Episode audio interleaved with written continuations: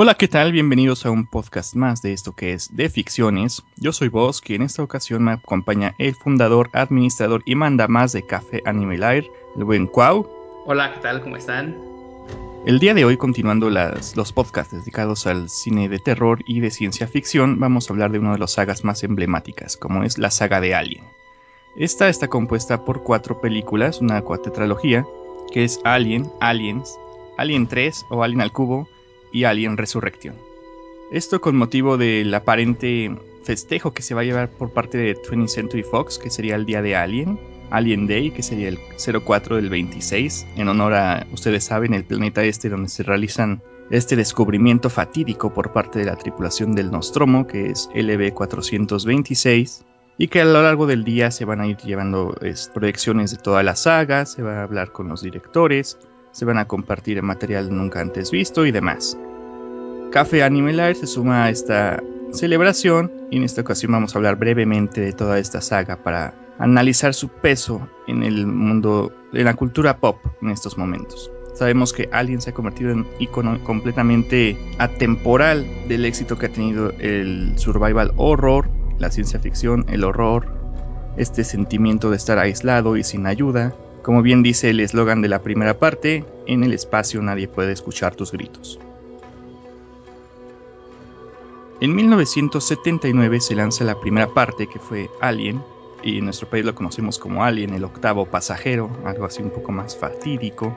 Esta primera parte fue dirigida por Ridley Scott y se lanzó en el tiempo en que existían otras películas novedosas como fue Tiburón de Steven Spielberg y un poco más adelante la primera parte de Star Wars. Ahora, esta película digamos que es un film slasher en el espacio. Es decir, hay un asesino suelto, pero en esta ocasión el asesino no es un ser humano ni una entidad sobrenatural, sino que es un alienígena, de lo que sabemos muy poco en esos momentos. El Alien, el diseño conceptual, fue hecho por H.R. Geiger, ¿lo dije bien? Creo que sí, yo siempre lo he pronunciado como Geiger, pero no estoy seguro. Geiger, algo así, cuyas pinturas fueron vistas por los productores y por el mismo director, y decidieron que eran de las cosas más horribles que jamás habían visto en su vida. Entonces tomaron estas, este concepto, le pidieron que realizara el diseño de la criatura para la película, una nueva criatura que nunca se había visto algo que llenara de terror a los espectadores que fueran a ver la película. Y con muy buenos resultados, es decir, el diseño del xenomorfo ahora es irreemplazable y se ha convertido en un icono completo de la ciencia ficción y el horror. Ahora, respecto de la película, al principio se divide como en dos actos. Al principio se va creando una atmósfera de incertidumbre, de horror, y ya en la segunda parte ya el alien se es revelado parcialmente y comienza a hacer un destrozo y a atacar a cada uno de los, de los tripulantes. Uno por uno los va eliminando hasta que queda una única sobreviviente quien es quien finalmente le pone fin a la criatura. Ahora, eh, me ha dicho que hace mucho tiempo no había visto las películas, entonces digamos que le pedí nuevamente que las viera para el podcast. Yo he visto la película de Alien infinidad de veces, ya sea la versión en TV abierta hace muchos años o la versión eh, nueva que incluye las escenas borradas. ¿Qué le pareció la película realmente? Bueno, pues la primera parte, esta primera entrega de la tetralogía de Alien, pues es un icono como ya lo ha dicho.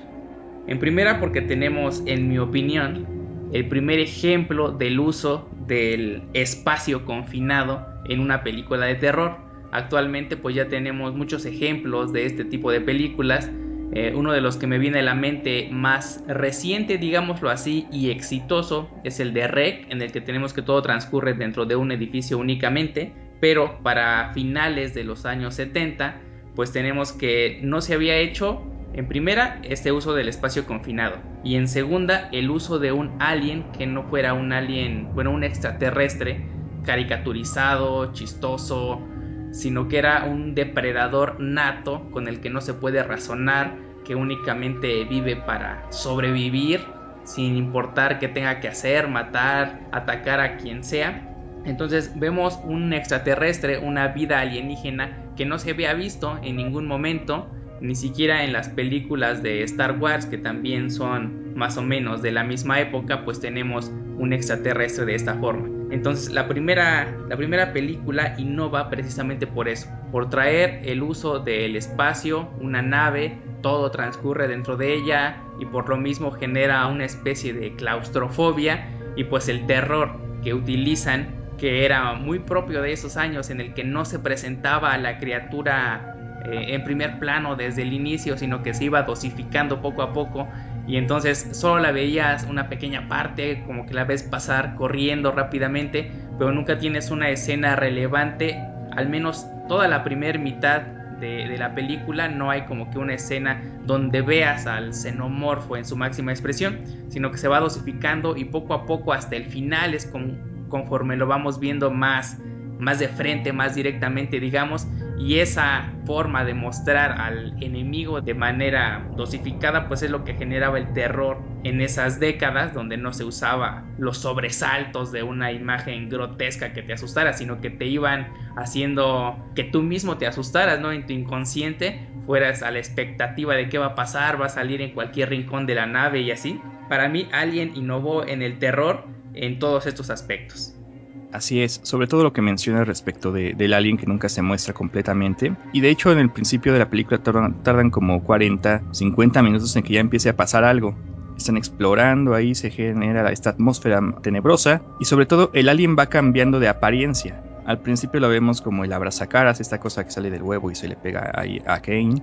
Después sale la fatídica escena del reventapechos en la comida, en el comedor una de las escenas clásicas del cine, en la historia del cine, esa imagen cuando sale de su pecho. Sí, luego ahí, ahí sale una criatura. Y es, es diferente a la primera que habíamos visto. Entonces, escapa y ahora nos tenemos la incertidumbre de que no sabemos ahora qué sigue. Y ya después se nos presenta esta criatura gigantesca que mide como dos metros y atrapa a, este personaje que va a buscar al gato. Y es completamente distinta a los otros dos que habíamos visto antes. Entonces, aparte de dosificarlo, va cambiando de apariencia y genera un poco más de frescura conforme avanza la película. Exactamente, va, va manejando el terror de forma distinta en base a las características de cada etapa de crecimiento del alien. Al principio es pues, un poco más de misterio, de encuentran un huevo, no saben qué pasa, esa nave extraña, el extraterrestre ahí fosilizado y no saben cuál es el origen de todo eso ni cómo fue que llegaron a ese planeta, ¿no? Entonces, esta tripulación de siete integrantes eh, humanos, digámoslo de esta forma, iba viajando ahí en su sueño profundo, en su nave Nostromo, que era una refinería gigante, iban de regreso a la Tierra con un cargamento de minerales extraídos de quién sabe dónde y pues un ave recibe ahí una llamada de auxilio o lo que ellos creen que es una llamada de auxilio y automáticamente por los protocolos espaciales pues se desvía para tratar de ayudar o investigar qué pasa.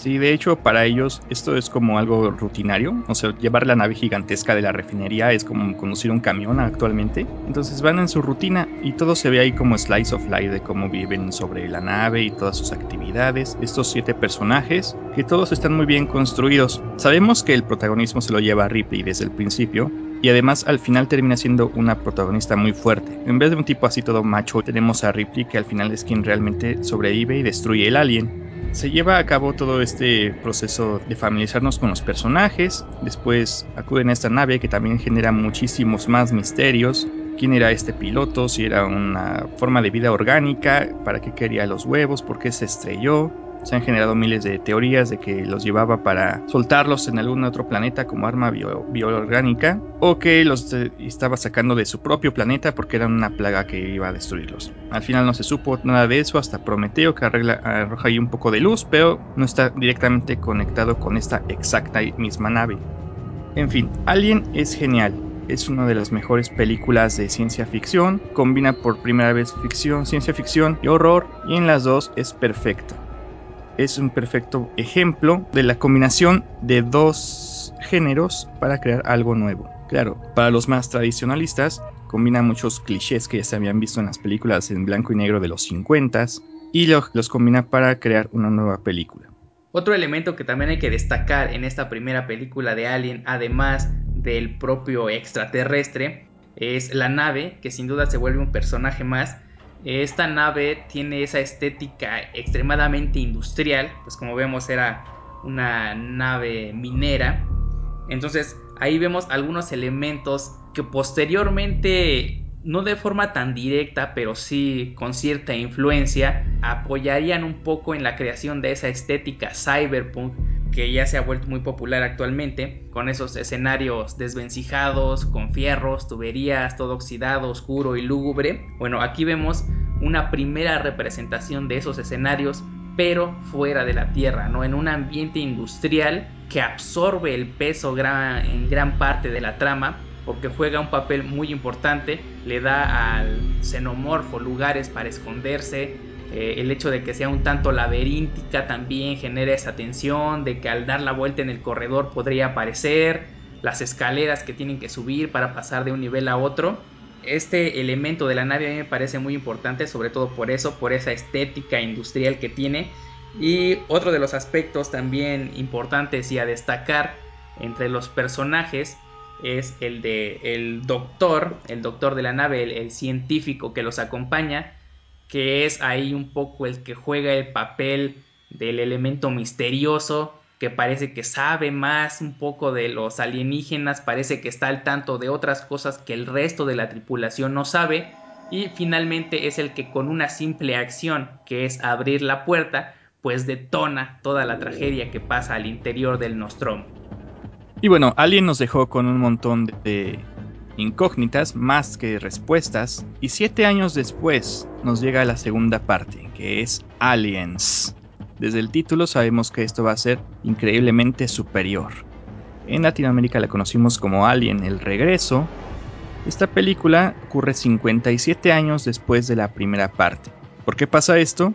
Porque al final de Alien, Ripley eh, toma la cápsula de escape, expulsa a la criatura que muere incinerada por los motores y después entra en un sueño criogénico con la esperanza de regresar a la Tierra. Pero algo falla y queda a la deriva durante todos estos años hasta que posteriormente es rescatada.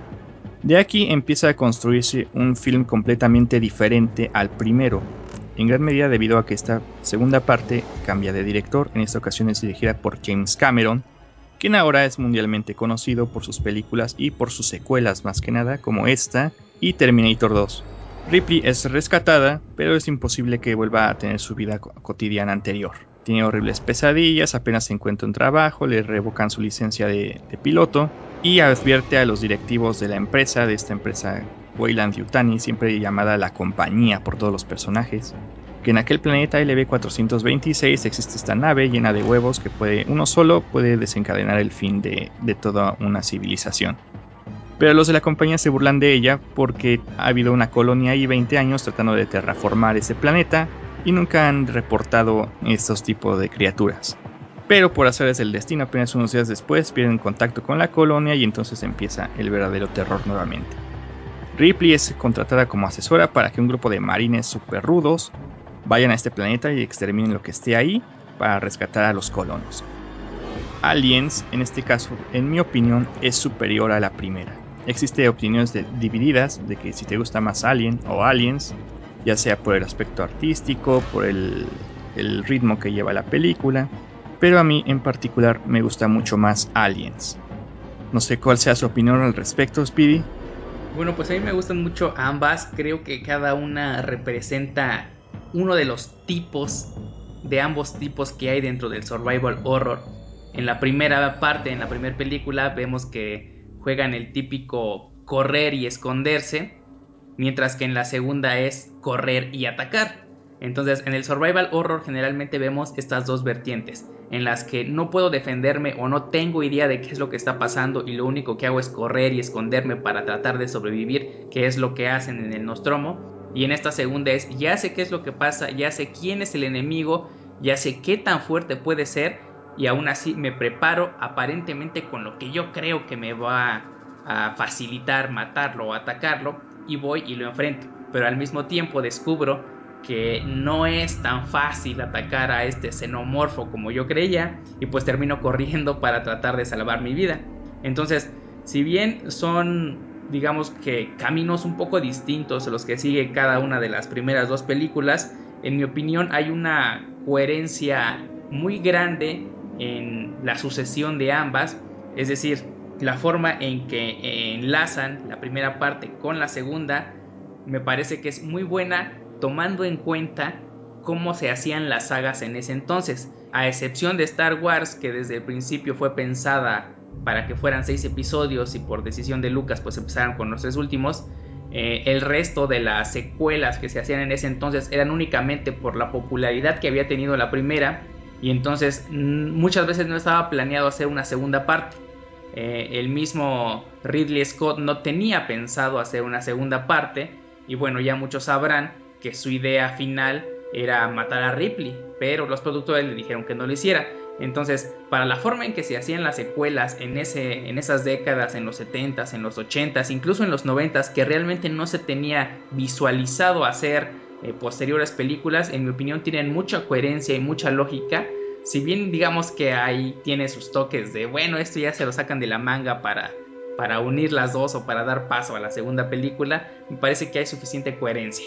Eh, no se hacía en ese tiempo como ya en los 2000, por ejemplo, El Señor de los Anillos, que se filmó las tres de corrido y ya se fueron estrenando poco a poco. No, en ese tiempo era una película, tuvo éxito, ok, vamos a hacer la segunda. Y esa segunda, pues ya veremos cómo la encajamos para que concuerde con la primera. Y en mi opinión, ambas quedan, bueno, de hecho las cuatro, si lo analizamos bien, tienen, digamos, tal vez la última no, pero las primeras tres, en mi opinión, sí tienen suficiente coherencia de cómo pasamos de una a otra. Entonces, a mí me gustan, me gustan ambas y creo que ambas representan una temática específica de un mismo género, que en este caso es el survival horror. Así es, en ese entonces sí se tomaban el tiempo de hacer las secuelas, no de despacharlas una tras otra como ahora lo hacen. Y de algo estamos seguros, Aliens es la mejor secuela jamás creada. Y viene acompañada de un elenco de nuevos personajes, es decir, únicamente regresa a Ripley porque todos los demás están muertos, pero se añaden los Marines, que son así como un equipo de super soldados, super confiados, creen que pueden ir a acabar a todos, pero realmente no, lo que encuentran termina siendo mucho más grande que ellos. Y cada uno tiene así como su personalidad, su eh, rol en la unidad, y esto es muy interesante porque James Cameron de hecho le pidió a los actores que convivieran unas semanas antes de empezar a rodar para que llegaran a conocerse. Entonces nosotros que nos identificamos más con Ripley somos los extraños del grupo, llegamos y no encajamos realmente del todo en su pequeño círculo. Y esos marines van, van muriendo uno a uno, varios mueren en la emboscada que se realiza en el nido ahí, y al final quedan a unos tres o cuatro, que sería Vázquez, Hudson, Hicks y el tipo este que es como el comandante, el Gorman creo que se llama. Y creo que el, personaje favorito de entre los Marines, aparte de, Hudson, siempre ha sido Vázquez, que es como Rambo, pero mujer, que va y destruye a todos ahí sin ningún problema. Sí, tal vez sea ah, en esta película estemos viendo el nacimiento del cliché de lo que he denominado en el blog varias veces el cameo latino, de la aparición de algún elemento de origen latino pues, en una película netamente anglosajona. Y bueno, en este pues carga el cliché máximo, ¿no? La, la mujer un tanto machorra, extremadamente fuerte, que se pone a la par de los hombres y que al final, bueno, sobrevive mucho más que la mayoría.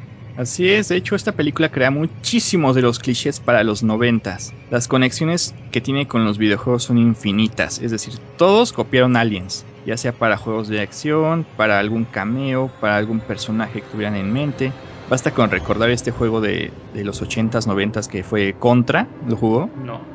Era un juego de, shoot them up, que era, eras un soldadito, ibas en la selva y matabas unos extraterrestres con tu arma, ¿no? Pero la última fase, que era la guarida alien, estaba completamente copiada de aliens.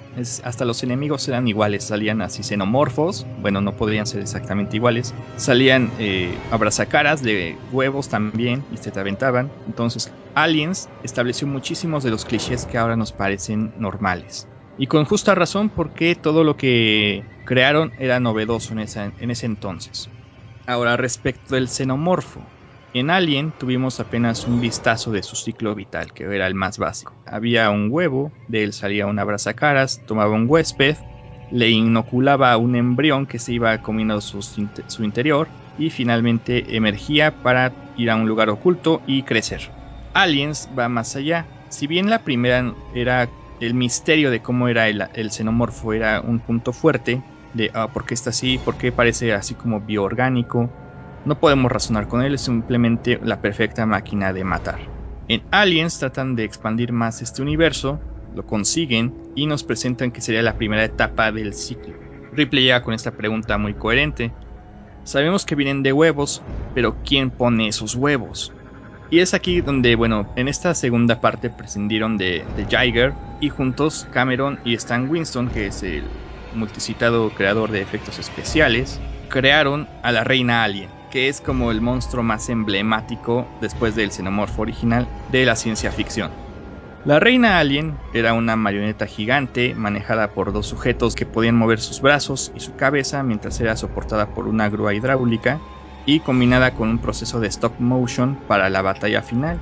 La batalla final es increíble porque en todo momento tenemos al monstruo frente a frente. No necesita así como ocultarlo ni echar luces estroboscópicas ni humo ni cortar rápidamente, sino que lo tenemos enfrente y podemos ver toda su magnificencia. Sobre todo cuando va y persigue a, esta chica Nut a través de, los conductos que va levantando los paneles. Esa escena es extremadamente bien lograda.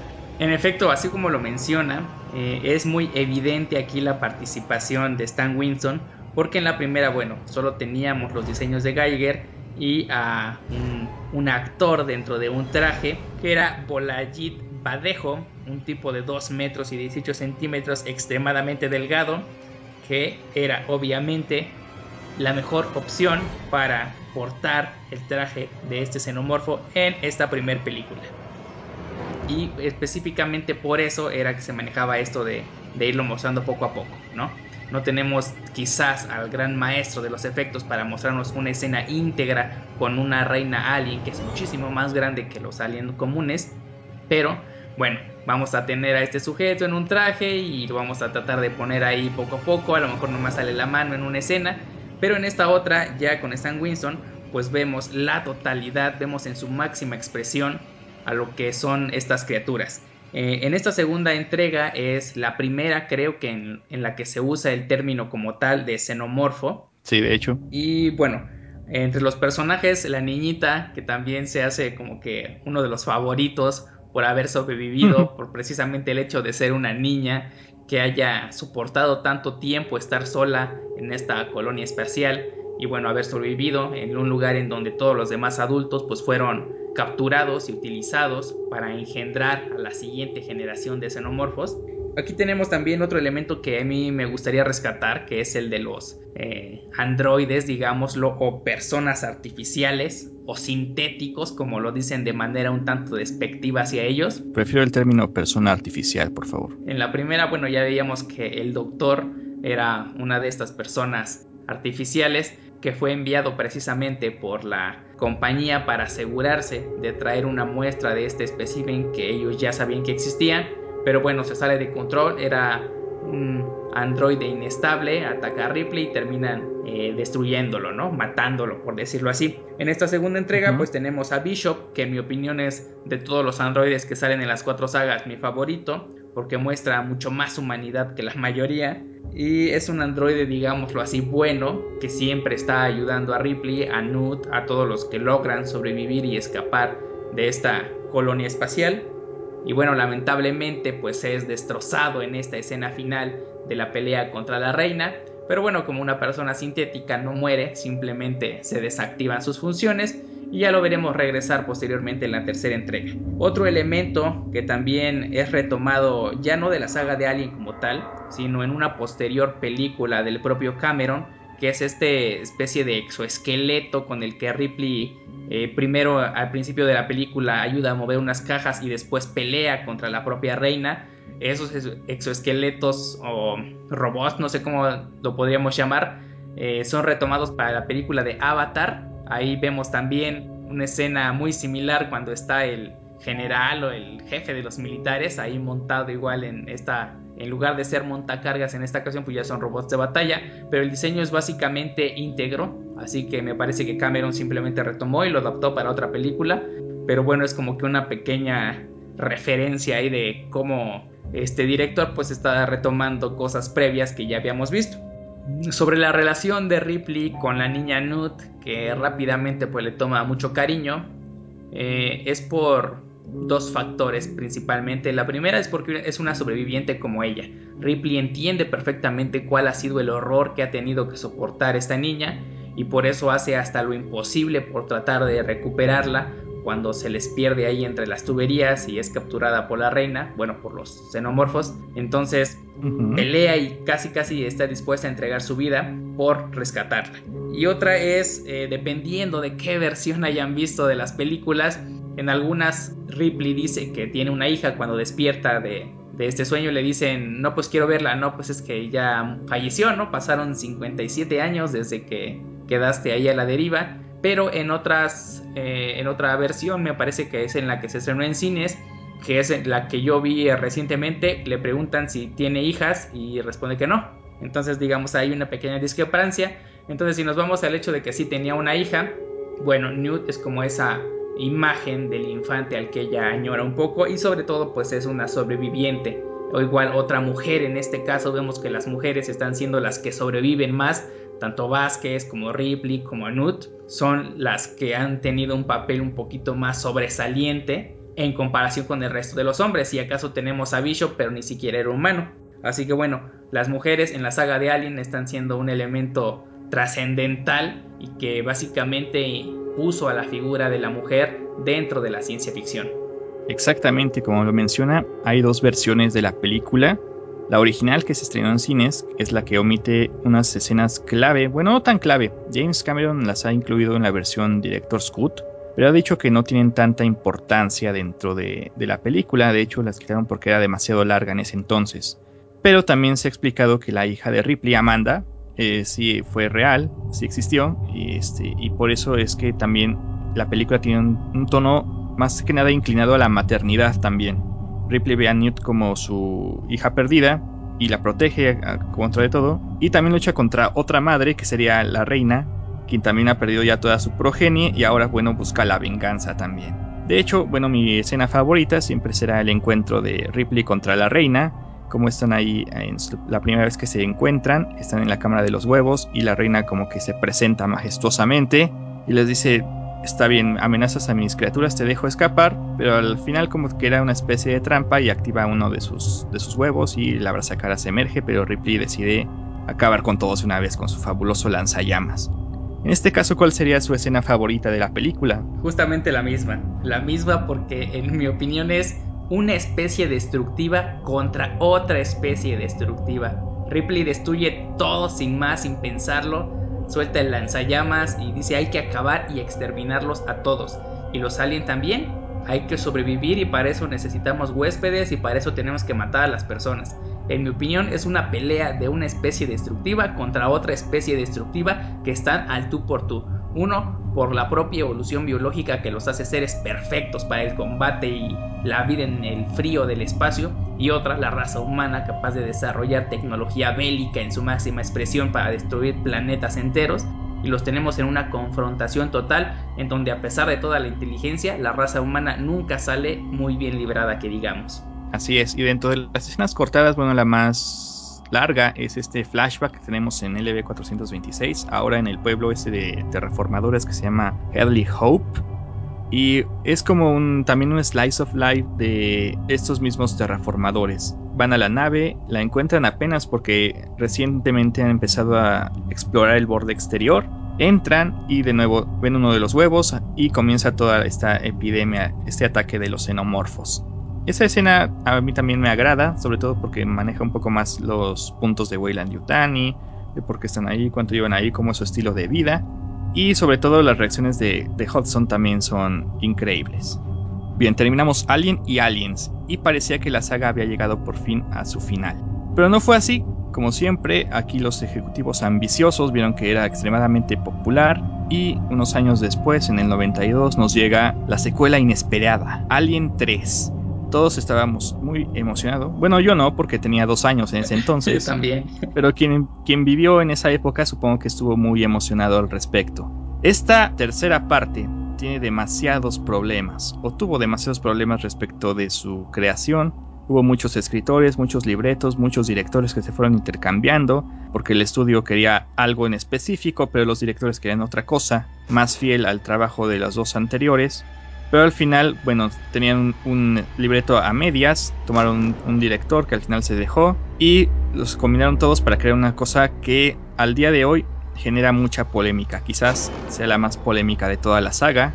Porque, para empezar, todos los personajes que tú habías visto en las dos anteriores, salvo Ripley, están muertos. Es decir, todos los que sobrevivieron, que fueron Higgs, Bishop, Newt, todos estos personajes que fueron creciendo en la segunda parte y que se convirtieron en algo así como conocidos para ti, ahora ya no existen. Y entonces empieza una especie de drama en la prisión que es extremadamente deprimente, con un tono sombrío, mucho más sombrío. En esta ocasión, después de Aliens, se quiso regresar al tono de la primera Alien, que era así, un solo, una sola criatura y iba atacando uno a uno en un entorno confinado y no había armas y no había cómo defendernos. Es decir, del supremo festín que fue Aliens en cuanto a acción y combates, regresamos otra vez a uno contra uno. Lo que es peor porque realmente ya conocemos el desenlace que tendrá esta película. Apenas están empezando los créditos al principio de quién es el director, quién la protagoniza, y ya estamos viendo la brazacaras que sale de la nave. Todo esto que pasa de por qué hubo unos huevos ahí no tiene ninguna explicación, se lo sacaron de la manga. Y ahí vamos otra vez. Ripley tiene que luchar, tiene que aliarse con los sobrevivientes, tiene que evitar que Wayland Yutani obtenga el xenomorfo, tiene que destruir al xenomorfo.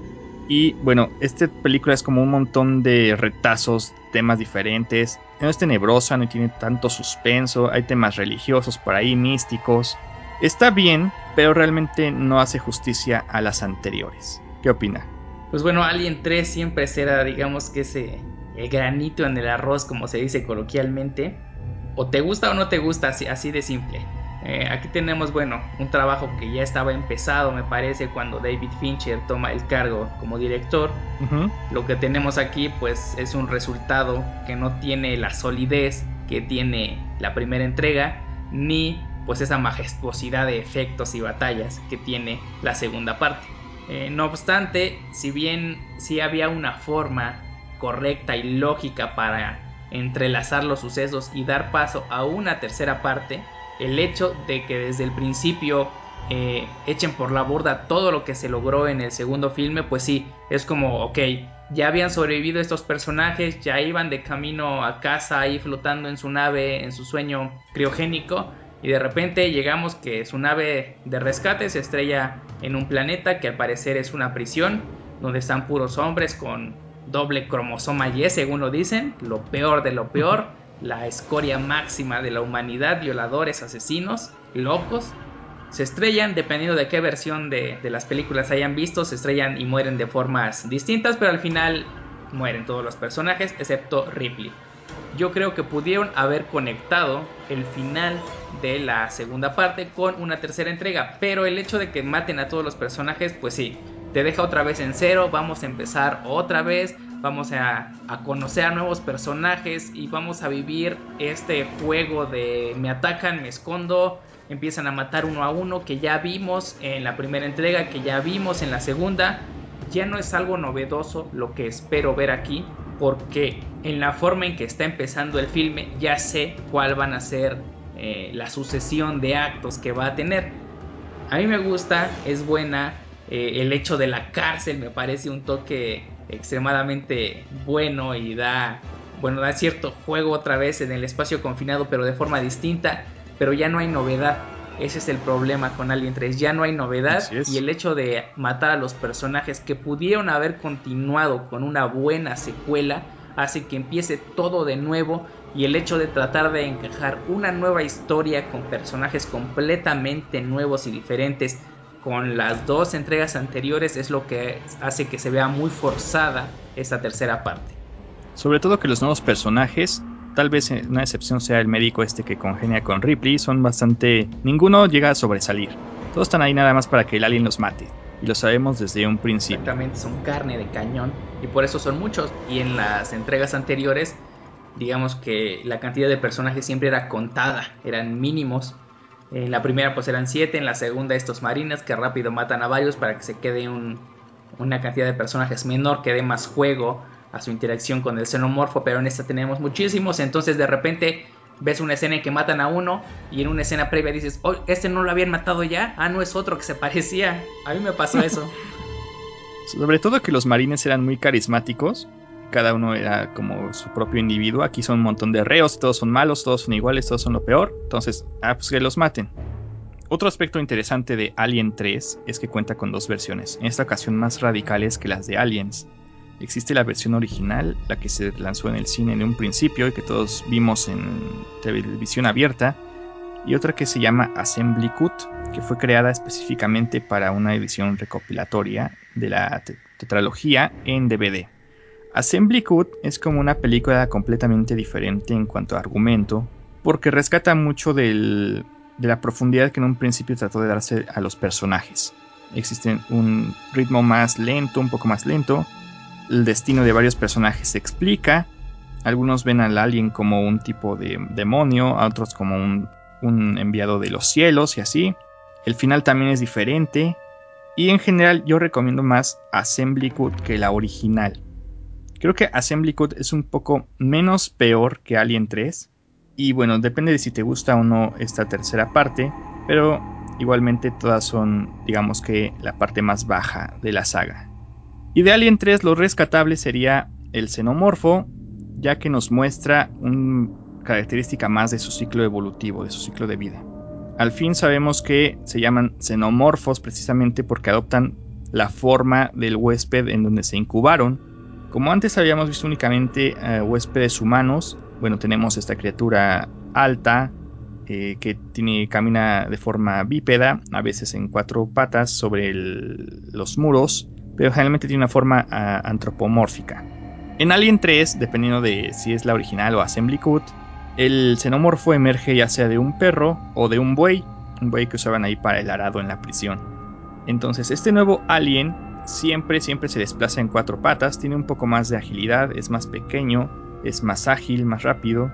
Y de este punto se generó toda una línea interesante de figuras de acción, donde estaba, por ejemplo, en ese entonces Kenner, que ahora es Hasbro, usaba este concepto para crear toda una línea de cosas muy interesantes como fue en su momento el alien serpiente, el alien cangrejo, el alien toro, el alien no sé qué, el alien puma, alien avispa, alien mantis, creo. Estos juguetes fueron muy interesantes en los noventas, a mí me tocó verlos, tener mi colección de ellos. Todo se originó de esta pequeña característica de los xenomorfos. Nunca más se ha vuelto a utilizar en los filmes, salvo en esa fatídica segunda parte de un crossover que después abordaremos, pero era muy interesante. Ahora, en esta ocasión se utilizó un poco más de efectos por computadora. En una parte escuché que este alien, a los que, al que los presos llaman el dragón, es más bien una marioneta sobre una pantalla azul que después fue cortada ahí digitalmente y le añadieron unos cuantos filtros aceleraron su movimiento y después lo insertaron en la película. Entonces, realmente eso este efecto no ha, no ha envejecido muy bien. De hecho, se ve terrible en estos momentos. No es como las dos primeras que, bueno, sus efectos son eternos, van a durar por siempre, como Jurassic Park o Terminator. En esta ocasión se ve realmente terrible. ¿Qué opina del nuevo Alien? Sí, exactamente, exactamente. Creo que es el, el punto más importante de esa tercera parte, los efectos digitales. Creo que actualmente, el día de hoy, si vamos a YouTube y buscamos un canal dedicado a hacer efectos en este programa llamado After Effects, encontraremos cosas muchísimo mejores, más realistas que este alien en cuatro patas trasladándose por las paredes.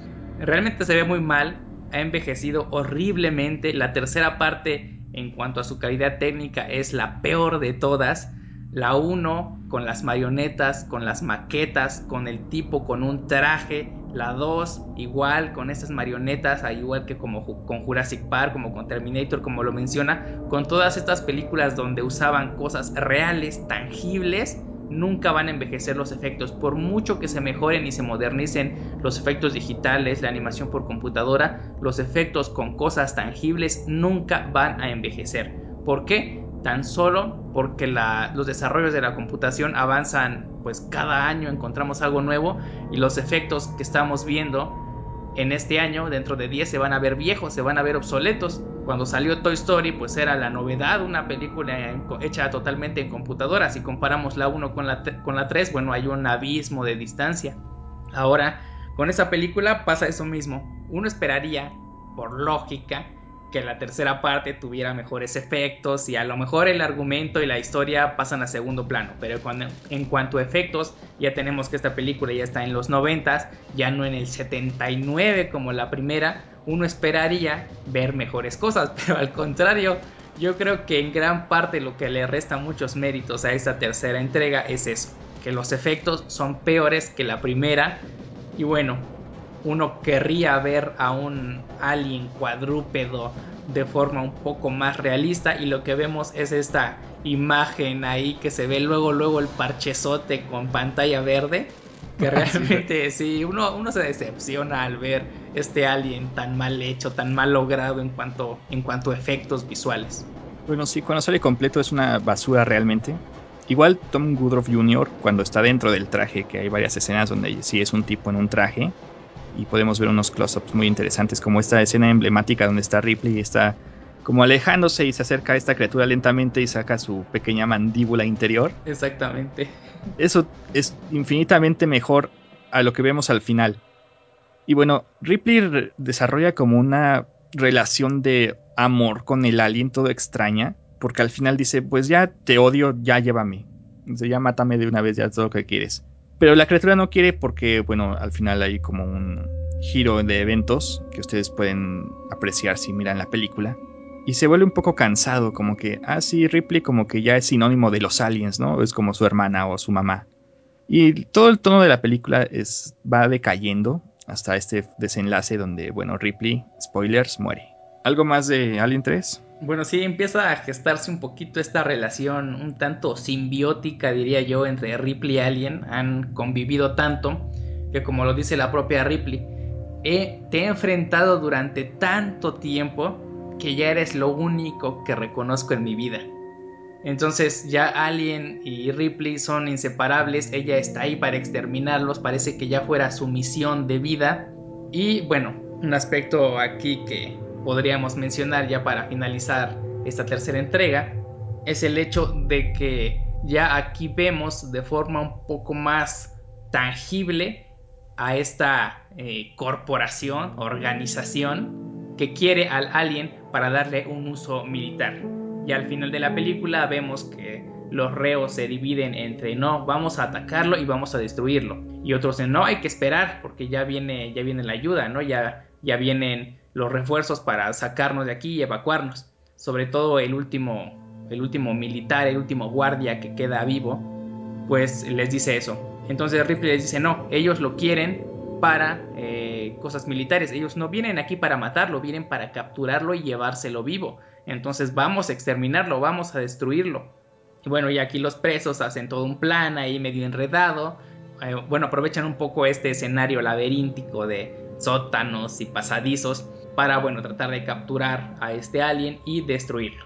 Y bueno, aquí Ripley dice, bueno, vamos a destruirlo y hacen todo este plan y al final pues logran aparentemente exterminar por completo a los xenomorfos, pese a todo lo que trataba esta corporación, organización, no sé cómo llamarla.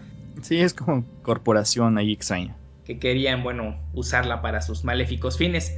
Entre la 1 y la 2, como ya dijimos, pasan 57 años, me parece. 57. Y entre la 2 y la 3, eh, en la nueva versión no dicen cuánto tiempo pasa. No. Pero eh, según lo que se ve en la escena final de la 2, eh, Newt, la niña, ya era una adolescente cuando se estrella la nave, pero eh, cuando reportan en la nueva versión de esta tercera entrega quiénes fueron los muertos, pues dicen ahí el, último oficial que sobrevivió, un sintético y una niña de 10 años. Eh, realmente no pasa tanto tiempo entre Aliens y Alien 3, independientemente de una u otra, realmente no son, no son tantos años como entre la 1 y la 2 y la 3 y la 4 que posteriormente pues ya vamos a abordar. Welcome to Weyland Yutani. Weyland Yutani, preocupado por la humanidad, ha desarrollado la nueva tecnología de terraformación. Enlístese ahora y prepárese para una nueva vida. Weyland Yutani, construyendo mundos mejores. Bueno, pensamos que con Alien 3 ya iba a cerrar esta trilogía, pero el destino nos tenía un último, una última sorpresa en el 97 nos llega lo que es Alien Resurrection o Alien 4. De entrada vemos que el título, bueno, no es muy prometedor. Y esta película, aparte de tener un director francés que tiene otras visiones de cómo se hace el cine, es, digamos que, se encuentra entre decepción y divertida. De alguna forma lograron rescatar el argumento de Alien 3 y continuarlo, Aunque Alien 3 había cerrado ya con la muerte de Ripley, bueno, en esta ocasión viajamos unos 200 años en el futuro, aún más en el futuro, donde un montón de científicos locos pues rescató, digamos que una muestra genética de Ripley, donde el planeta de esa prisión, donde murió, y ahora con su tecnología logró clonarla. Y milagrosamente también dentro de ella clonaron el alien que tenía impregnado, que es una reina.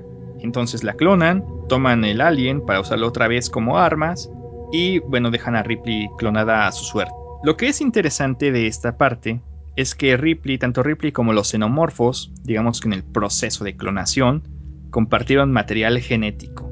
Y ahora esta nueva Ripley, a la que se refieren en película como Ripley 8, el clon número 8, el único clon exitoso, tiene digamos como características de los xenomorfos dentro de ella.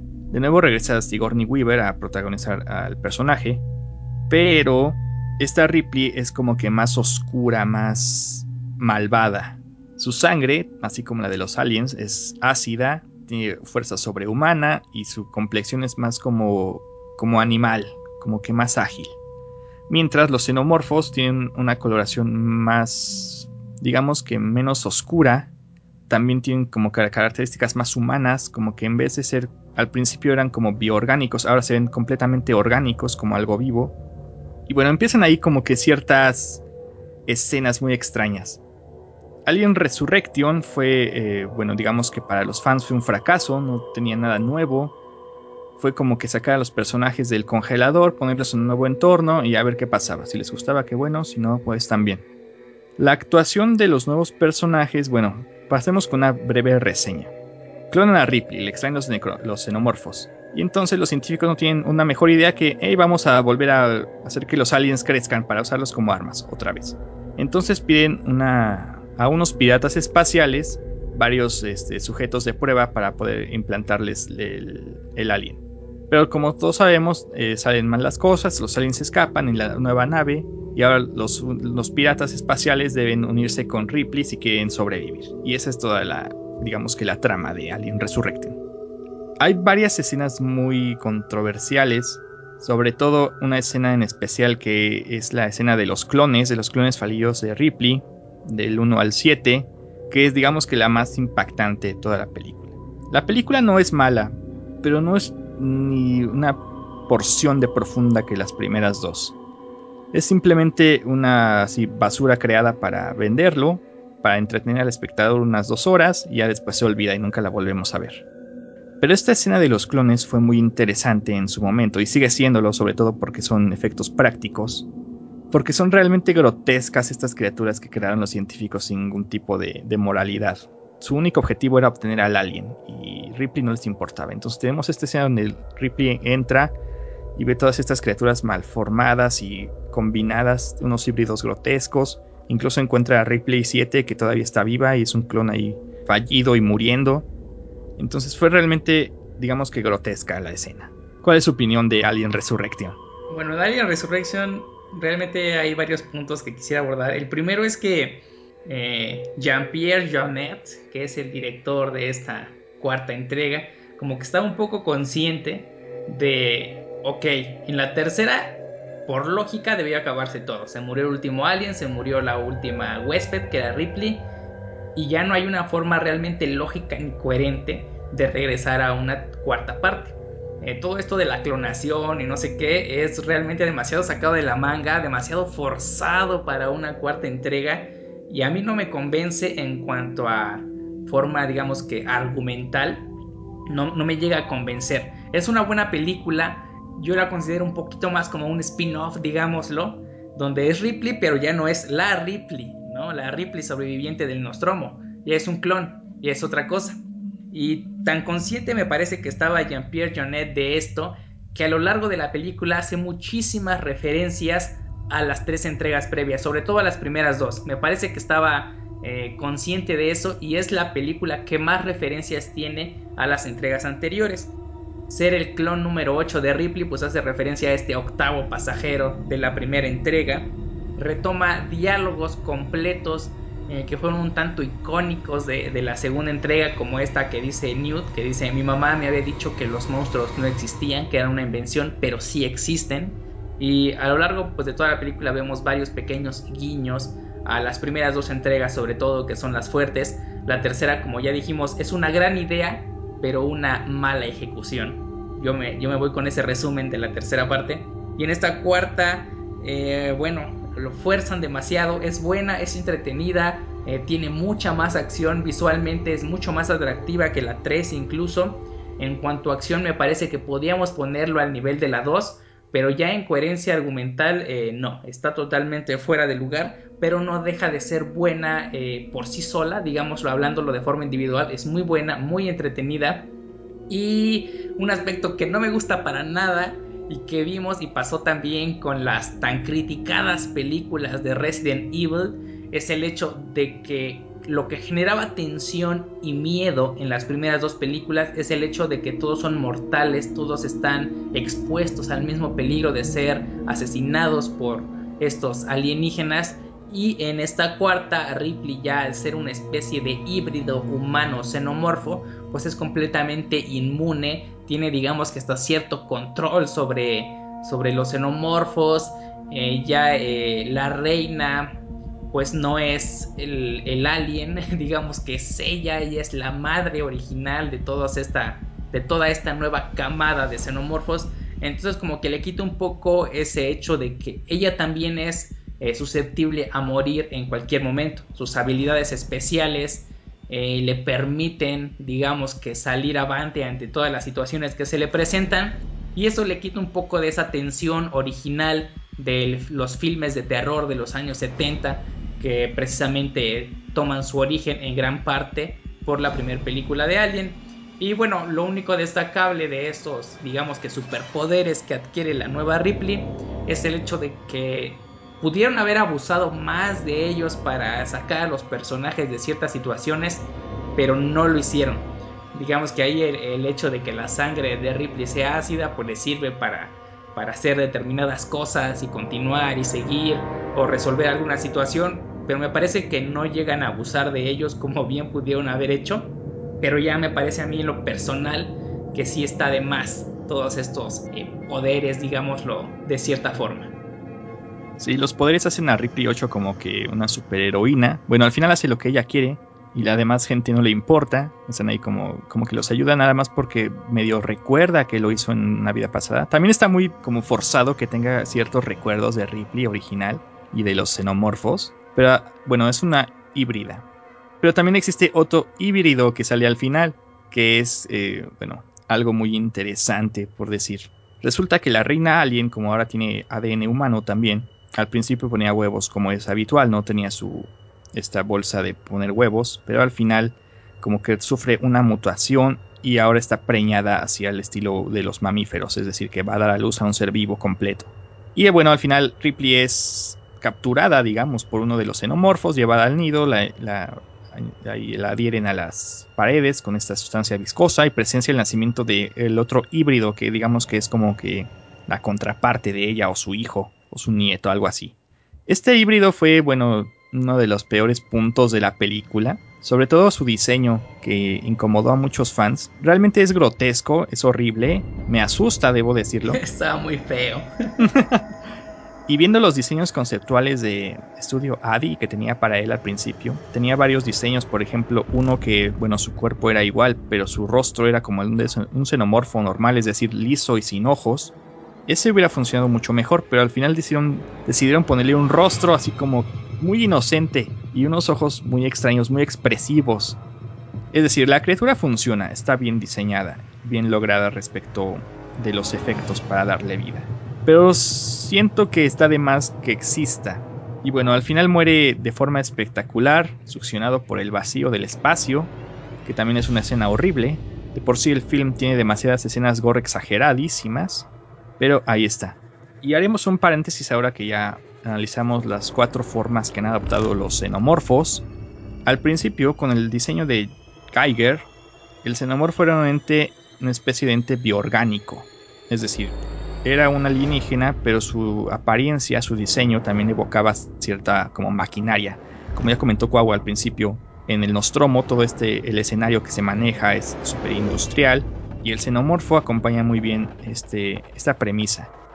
Al principio, su diseño original, como se puede ver en ciertas tomas de la película, tenía dentro de su domo, que es el como el caparazón que cubre su cabeza, y al frente podemos ver que tiene dos ojos, bueno, no de hecho dos ojos, las cuencas de un cráneo humano que se usó en la creación de, de este traje. Posteriormente, en Aliens, James Cameron decidió que para las tomas, que necesitaban un poco más de velocidad con las marionetas y todo esto, decidió retirar este domo traslúcido y dejar a los aliens únicamente con, digamos que el interior de su cabeza. Esto posteriormente se adaptó a que tenían, bueno, que eran mayores, que habían vivido más tiempo que el alien original, y por eso como que al final mudaban este domo y ahora eran, digamos que tienen como que varias hendiduras a lo largo de su cabeza. En Alien 3, bueno, aparece este alien perro, el dragón, que también tiene un domo liso, asumimos que por su relativa juventud, y bueno, corre en cuatro patas de forma muy, muy peculiar. En Alien Resurrection tenemos unos drones y unos guerreros que son como la combinación de todos los anteriores, es decir, tienen un domo liso, pero son grandes, altos como los de los guerreros de Aliens, y su tonalidad de su piel es más o menos café. También se eliminan todos estos elementos como bioorgánicos para darle una apariencia como que más más orgánica, con más vida resuman saliva y están siempre húmedos. Como que los de la 4 son más viscerales que los de la primera, que son un poco más estéticamente limpios, digámoslo así. Así es, al principio era como que, ah, esta criatura no sabemos ni siquiera qué es, no podemos ni siquiera acercarnos a ella. Y en la 4 ya está tan visto que, bueno, vamos a darle así un aspecto como que más grotesco para que se maravillen cuando los vean. Entonces, realmente depende de a quién le pregunten. El diseño del Alien original es atemporal, todos lo amamos. El diseño de Aliens tiene un poco menos de calidad debido a, este domo que era como la característica principal de la criatura. Del dragón ya hablamos demasiado. Y ahora estos nuevos aliens, aliens como genéticos. Bueno, ¿cuál sería su favorito en la serie? Su aspecto favorito de la criatura. En cuanto a cómo se ve visualmente en las escenas de acción, y es más que nada por cómo estuvieron tan bien logrados los efectos, es la 2. Pero ya así como tal, como la estética propia del xenomorfo, pues obviamente la 1. Me gusta mucho la 1. Y la 4, este alguien ya con rasgos y expresiones faciales, me parece que es... Bueno, si ya de por sí vemos que la 4 está muy desligada de toda la saga de las primeras tres, este último xenomorfo, que ya no sé si siquiera llamarlo así, ya es más, más humano que, que xenomorfo. Entonces, el hecho de que Ripley haya eh, pasado, digámoslo, ciertas características humanas a la forma en que nacen estas criaturas, pues hace también que por lógica digamos, ah, bueno, si estas criaturas ya son nacidas directamente del clon de Ripley, y ya han adquirido muchas características humanas, pues es lógico que este mono que nace, digamos, pues ya parezca más eh, antropomorfo que todas las versiones anteriores. Pero aún así me parece que es demasiado exagerado porque se rompe la estética que Geiger fundó desde la primera película y ya no... Es que ya no tiene ningún rasgo clásico de ese xenomorfo, ya es otro alienígena, es un híbrido que no pertenece a ninguna de las dos especies, ni es humano, ni es el alien original es otra especie ya creada a partir de ingeniería genética. Exactamente. Bueno, mi diseño favorito es por supuesto la reina alien de Aliens. Y del xenomorfo clásico me da pena admitirlo, pero la mejor encarnación ha sido la del primer crossover que vamos a tocar más adelante. Es el que más me gusta, es como que una fusión entre lo orgánico y el original, más ágil, más poderoso. Y bueno, ahí está. ¿Algo más de Alien 4? No, me gusta, pero ya es excesiva en ciertos aspectos. En varios. Bueno, pasaron casi unas décadas y Ridley Scott, bueno, siempre quiso regresar porque tuvo ahí un poco como que de envidia contra Cameron. Dijo, no, así no se hace mi película, mi película era de otro tono. Y regresa con una especie de, bueno, lo que se comercializó primero como una precuela llamada Prometeo. Ahora, esa Prometeo no tiene relación directa con Alien, ni con Aliens, que ahora las vamos a tomar como las únicas referentes a la saga, porque las otras dos pues realmente no. Prometeo está situado en el mismo universo de Alien y Aliens, pero no tiene nada que ver todavía con las dos películas. se desarrolla en un planeta distinto a LB426, me parece que es LB otra cosa, otros números. ¿Y de qué va esta película? Bueno, resulta que todo se basa en esta criatura que la tripulación del Nostromo encontró en LB426, el Space Jockey, como le llamaron en ese entonces, que era este fósil que estaba como una silla de, del piloto de la nave estrellada que transportaba los huevos de los xenomorfos. Entonces decidieron como que darle un trasfondo a toda esta, esta raza de criaturas y bueno, decidieron ponerlos como los creadores de la vida, que son como los ingenieros que van de planeta en planeta creando formas de vida para propósitos desconocidos y que en cierta manera son como los ancestros de los humanos. Entonces, en un giro de eventos en el futuro, 30 años antes de Alien, un grupo de científicos encuentra varios registros, varios datos y logran dar con el planeta donde se está emitiendo una señal. Y ellos creen que son estas criaturas, los ingenieros, los primigenios, quienes los están llamando. Entonces van a este planeta a investigar, a tratar de encontrarse con ellos. En el camino pueden descubren que quizás fueron sus creaciones, entonces quieren ir a visitar a sus creadores. Y en el camino, bueno, todos van muriendo, encuentran ciertas cosas que no deberían haber encontrado, se infectan, con cosas que no deberían haber tocado nunca, y se genera una completa nueva saga de los restos de Alien. Es como una vuelta al horror de nuevo, otro thriller espacial. Pero en esta ocasión en ningún momento podemos apreciar al xenomorfo. Hay pequeñas como referencias existe otra nueva criatura que tiene un ciclo evolutivo más o menos parecido. De hecho, post créditos aparece una criatura muy parecida a los xenomorfos, pero que no es un xenomorfo, es como el antepasado de ellos o algo así. Bueno, Prometeo es una buena película de ciencia ficción en el mundo, en el universo de Aliens. Me gusta, pero no tanto como Alien y Aliens. ¿Cuál es su opinión? Exactamente, Prometeo al principio cuando vimos las primeras noticias, ah bueno, una quinta parte de Alien, ¿no? Una otra secuela más, ya no sabemos, ya no sabíamos muy bien qué esperar con esto. Ya después resultó que era una precuela y bueno, realmente una precuela directa como tal del primer Alien, el octavo pasajero, pues no, no es. A mí me gusta esta película eh, por dos aspectos. La primera es que las primeras dos de Alien y en general las primeras tres, podemos decirlo, es más horror ambientado en un escenario de ciencia ficción. Pero en Prometeo ya es Bill ciencia ficción, ya básicamente de horror como tal, tiene mucho menos que las primeras dos entregas. Eh, Prometeo es ciencia ficción un poquito más como tal. Eh, a mí me gusta porque los eh, científicos que están ahí son exoarqueólogos, arqueólogos de otros planetas que buscan civilizaciones extintas en el espacio. Y bueno, eso me llamó un poco la atención cuando lo vi, ver cómo están todo ahí explorando y su pequeño robot que les va haciendo la cartografía completa de la cueva a la que entran. Y bueno, el primer anclaje que tenemos de Prometeo con la saga clásica, pues es de este, el jinete espacial, que en apariencia todos creemos, ah, bueno, es la misma nave porque tiene eh, una apariencia muy similar, casi idéntica, que esa nave como con forma de dona o algo así semi-redonda que vemos en la primera película. Digamos, bueno, pues es la misma. Eh, si no analizamos más allá, decimos, bueno, pues esta es la nave que se estrelló aquí en, en este planeta al que después llega el Nostromo. Pero bueno, ya dijo vos que no, que eh, son planetas distintos. Entonces ahí es donde empezamos a ver, ok, ¿qué está pasando aquí? vemos que están los huevos, está aparentemente la misma eh, especie de xenomorfos que hemos estado viendo a lo largo de las primeras cuatro entregas, pero ya no es como tal algo directo, exactamente lo mismo de lo que vimos anteriormente. Aquí es como que una recreación de un del mismo universo, pero de una línea diferente a, la línea que está siguiendo Ripley.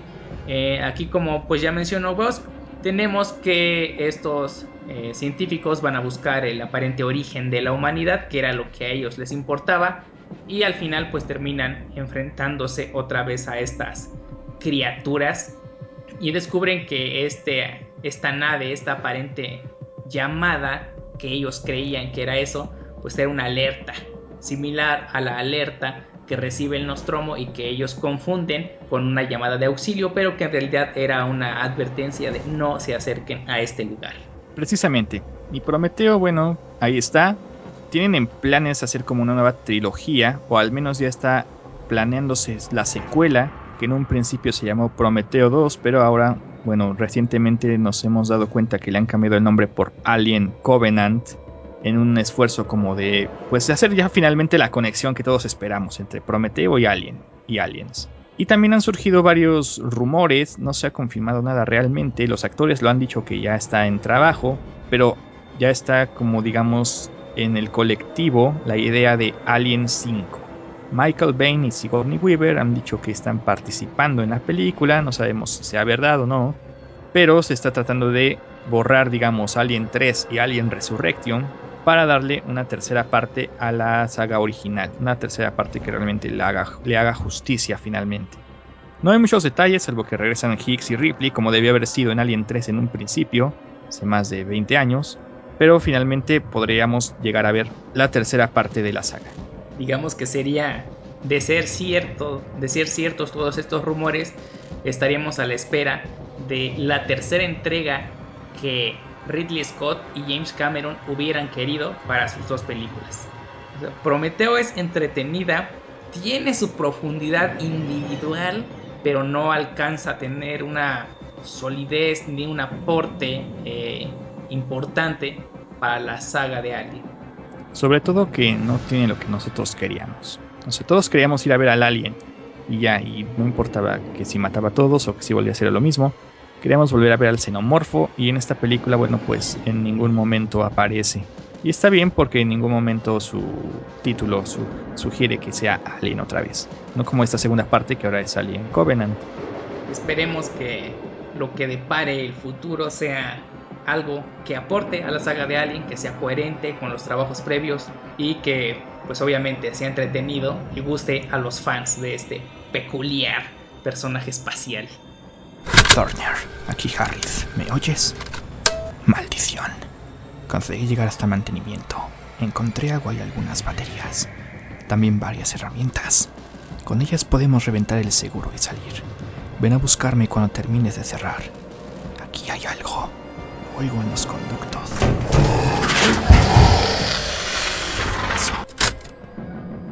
Alien y Aliens han sido películas icónicas del cine de ciencia ficción y el horror. La criatura titular se ha convertido en uno de los villanos más memorables en la historia del cine, no solo por sus acciones, sino simplemente por la forma en cómo nace. La cultura pop ha asimilado muchos de estos clichés de las dos películas, las ha duplicado a lo largo de los años, y era natural que la saga también incursionara en otros ámbitos. Recientemente uno de los ámbitos más populares de la cultura friki son los videojuegos. Desde los 90, como ya se había mencionado con Contra, con Metroid, muchas de las referencias a aliens se originaron en estos videojuegos. La saga ha tenido una historia más o menos atropellada en este ámbito, sobre todo porque sus juegos únicamente buscan sacar dinero rápido y no se sigue un proceso como de, maduración como debería ser. En su lugar toman el guion, toman algunas cosas, las disfrazan, las ponen otra vez ahí y listo, está su juego de aliens. Comprenlo y si les gusta, qué bueno, si no, pues tírenlo a la basura. De los juegos de Alien que yo recuerdo haber jugado, están por supuesto Alien Trilogy en el PlayStation, que era así como un shooter en tercera persona, así como Doom, pero prehistórico, super pixelado y horrible, no se distinguía nada. Y bueno, este Alien Trilogy tomabas el papel de Ripley e ibas avanzando en diferentes escenarios de Aliens y Alien 3 y matabas a todos los xenomorfos que se atravesaban con tu rifle de pulsos. También aparecían abrazacaras y el jefe final de la reina Alien, así todo era muy clásico. Posteriormente salieron varios juegos que abordan el crossover que estamos intentando evitar mencionar en estos momentos, que son eh, Alien contra Depredador. Existen varias encarnaciones de estos juegos que también son shooters en tercera persona pero el punto importante es que puedes seleccionar una de las tres fracciones, que sería humano, marines, aliens, xenomorfos o los depredadores. Y puede ser cualquier personaje de estos tres bandos. Y luchar contra los otros dos, así en varios entornos diferentes. Existe Alien contra Depredador de PC, que fue la primera parte, elogiada por muchos, yo no llegué a jugarlo. Y Alien contra Depredador de 2010, que ya está en consolas de la pasada generación, que este sí lo jugué. Es entretenido, pero realmente está vacío en cuanto a contenido. Recientemente también hubo otro lanzamiento por parte de Sega para consolas igual de la pasada generación, que fue Aliens Colonial Marines. El juego se anunció como un shooter en primera persona que nos dejaría por primera vez estar en la piel de los Marines, esos Marines rudos que fueron a LB426 en Aliens, a arreglar todo el problema. Y se, lanzó un video así como una especie de demo, donde estaba así disparando a los xenomorfos y posteriormente aparecía la reina, pero uno de los marines sacaba el, este exoesqueleto, la grúa, y luchaba contra ella, y todo se veía muy bien. Pero cuando el juego fue lanzado, nos dimos cuenta de que en realidad era una basura. Fue hecho como en seis meses por un grupo muy reducido de, sujetos, y todo está mal, todo está mal hecho, nada está completado, el juego fue horriblemente aceptado por los fans. Todo fue un desastre. De hecho hubo una demanda por falsa publicidad que Sega perdió. Bueno, llegaron a un acuerdo con los demandantes, pero generó un precedente porque ahora lo que muestras lo tienes que cumplir. Y este Aliens Colonial Marines fue un completo fracaso. Ahora, los juegos de Aliens y Aliens siempre han sido como una decepción. Pero recientemente, hace pocos años, en consolas de nueva generación y también de la pasada, se lanzó un nuevo juego, igual por parte de Sega y por Creative Assembly, titulado Alien Isolation. Este Alien Isolation trataba de volver a las bases de Alien, es decir, tomarlos a la primera película como un referente y desarrollar un nuevo juego de survival horror en primera persona. Y debo decir que lo consiguieron muy bien. Me atrevería a decir que Alien Isolation es la verdadera tercera parte de la saga. Así de genial ha sido este juego. Su relación, bueno, cronológicamente se ubica entre Alien y Aliens, como debe haber sido. Tomamos el papel de la hija de Ripley, Amanda, que ya tiene por ahí unos 20-30 años y trabaja para Weyland Yutani.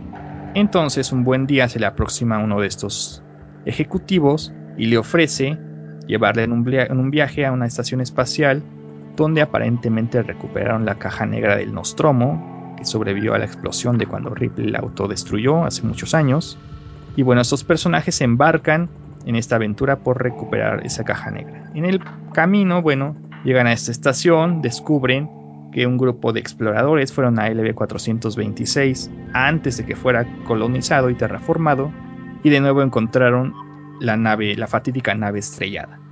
Se impregnaron con un xenomorfo, regresaron a la, estación espacial, Weyland se entera, manda un cierre total de la estación, mientras sus ejecutivos llegan para poder capturar a la criatura otra vez.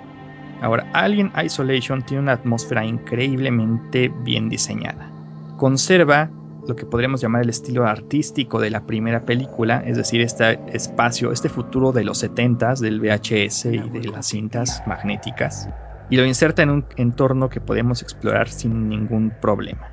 El juego tiene muy pocos combates, el enemigo principal es un solo alien, un xenomorfo con el estilo del alien original de los, del 79, que nos persigue sin cesar por toda la estación, puede aparecer cuando se le dé la gana, puede atacar a otros sobrevivientes también, o puede estarnos persiguiendo por horas. El resultado final es increíble, y realmente me gustaría considerar la influencia que puede tener Isolation dentro de la saga principal como un capítulo oficial dentro de la línea temporal. ¿Alguna vez ha jugado algún juego de Alien? No, nunca he jugado ninguno. ¿Ni siquiera ha visto ahí Alien Isolation alguna vez? No, he visto algunos videos ahí medio cortos en YouTube, pero no, realmente no me he dedicado a, a ver como tal de qué trata. Bueno, para los fanáticos de la saga, yo recomiendo ampliamente este juego, dejando atrás a todos los demás, a Colonial Marines, a Alien contra Depredador, a Trilogy, a Infestation y todos estos que han salido antes, yo creo que este es el máximo juego de Alien que cualquier fanático podría disfrutar. Y bueno, después de cuatro películas, una aparente precuela, muchos rumores sobre futuras nuevas películas, varios videojuegos, uno en particular, Isolation, que parece ser muy bueno y espero jugarlo pronto, pues damos por concluido lo que corresponde a la historia y la saga tradicional de Alien. Pero bueno, Alien, al haberse convertido en uno de los máximos íconos de la cultura pop en cuanto a ciencia ficción, terror y extraterrestres, tuvo que enfrentarse con su antagonista, por decirlo así, en cuanto a criaturas bélicas venidas del espacio exterior. En este caso nos referimos pues al famosísimo Depredador, quien en una serie de películas tuvo que enfrentarse al xenomorfo. La saga de Depredador tiene sus propios méritos y podemos considerarlo como un referente aparte. Pero alguien, alguien muy, muy inteligente de 20th Century Fox, se le ocurrió colocar una pequeña referencia a Aliens en Depredador 2 y desde ahí se han generado un completo mar de crossovers con las dos criaturas. Esto comenzó en los cómics, siguió a los juegos y finalmente en la década pasada, bueno, tuvimos las fatídicas películas, pero eso será material para otro podcast.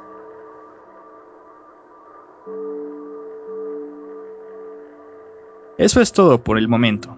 Nos vemos en la próxima emisión de De Ficciones, su podcast sobre cosas frikis de la cultura pop. Recuerden visitarnos en cafeanimelaer.com y no olviden seguirnos en Facebook y Twitter.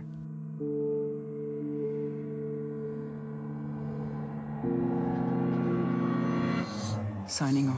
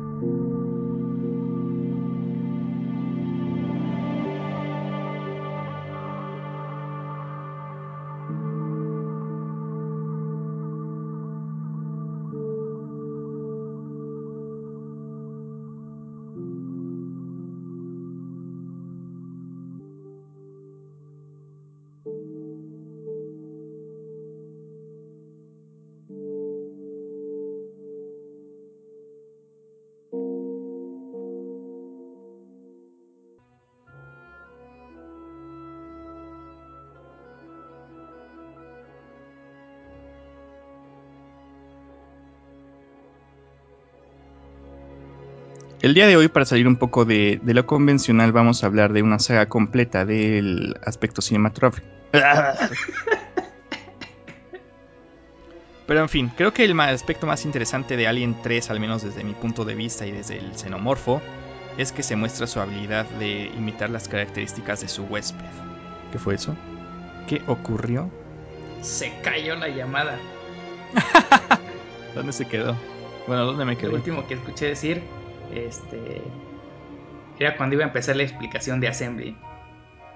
Ok. Ahí voy otra vez. ¿O ya? ¿Listo? Sí, ya. Este, espera, estoy escuchando un ruido aquí extraño. Ah, maldita sea. ¿Qué es eso? Me apareció un comercial aquí en Skype de Coca-Cola y metió ruido. ah. Digo el, el, final otra vez. Ok. Que por primera vez nos dejaría. ¿A qué rayos? Otra vez. Tome agua. No tengo. ok, entonces. Pues ya crossover, ¿no? ¿O qué? ¿Pero qué hay que? Pues no sé, ahí lo puso. Usted lo puso primero. ¿Ya lo puse? Le pone así como Weyland Yutani, preocupada por la humanidad, ha desarrollado la nueva tecnología de terraformación. Alístese ahora y disfrute de una nueva vida. Weyland Yutani, construyendo mundos mejores.